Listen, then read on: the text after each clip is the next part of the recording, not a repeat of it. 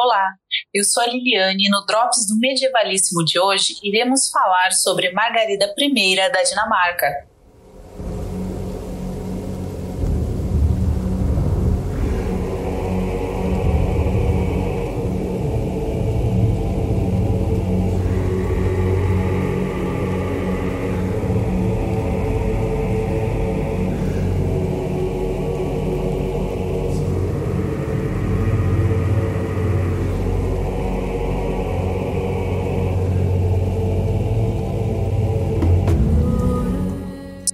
rainha da Dinamarca, Noruega e Suécia, Margarida I foi uma das figuras mais poderosas da Europa medieval. Nascida em 1353, era a filha mais nova de Valdemar IV da Dinamarca. Foi tida por seu povo como uma líder enérgica, capaz e sábia. Casou-se com Hakon VI, rei da Noruega, e do matrimônio nasceu Olaf II. Com a assinatura do Tratado de Kalmar, unificou os países escandinavos. Após a morte do pai, Margarida buscou garantir que seu filho ascendesse ao trono dinamarquês, sucedendo o pai também como rei da Noruega e da Suécia em 1380.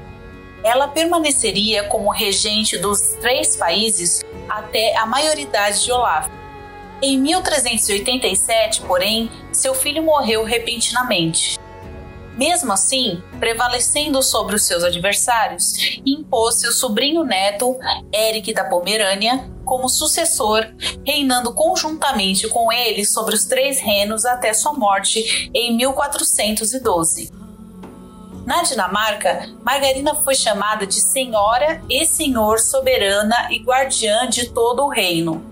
Esse título especial de duplo gênero conferia ao detentor o poder e autoridade de um homem, senhor, e de uma mulher, dama soberana, e do guardião neutro em gênero.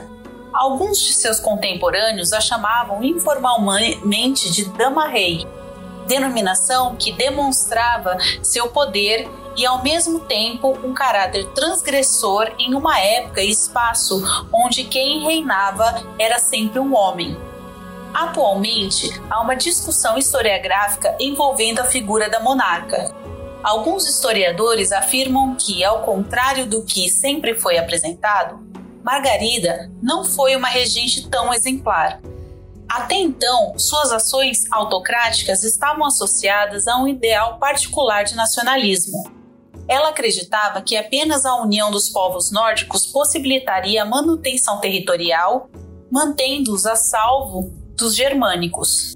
Outros medievalistas, no entanto, acreditam que essas mesmas ações estão associadas à sua missão de governar sobre toda a Escandinávia, priorizando a Dinamarca em detrimento dos outros dois reinos.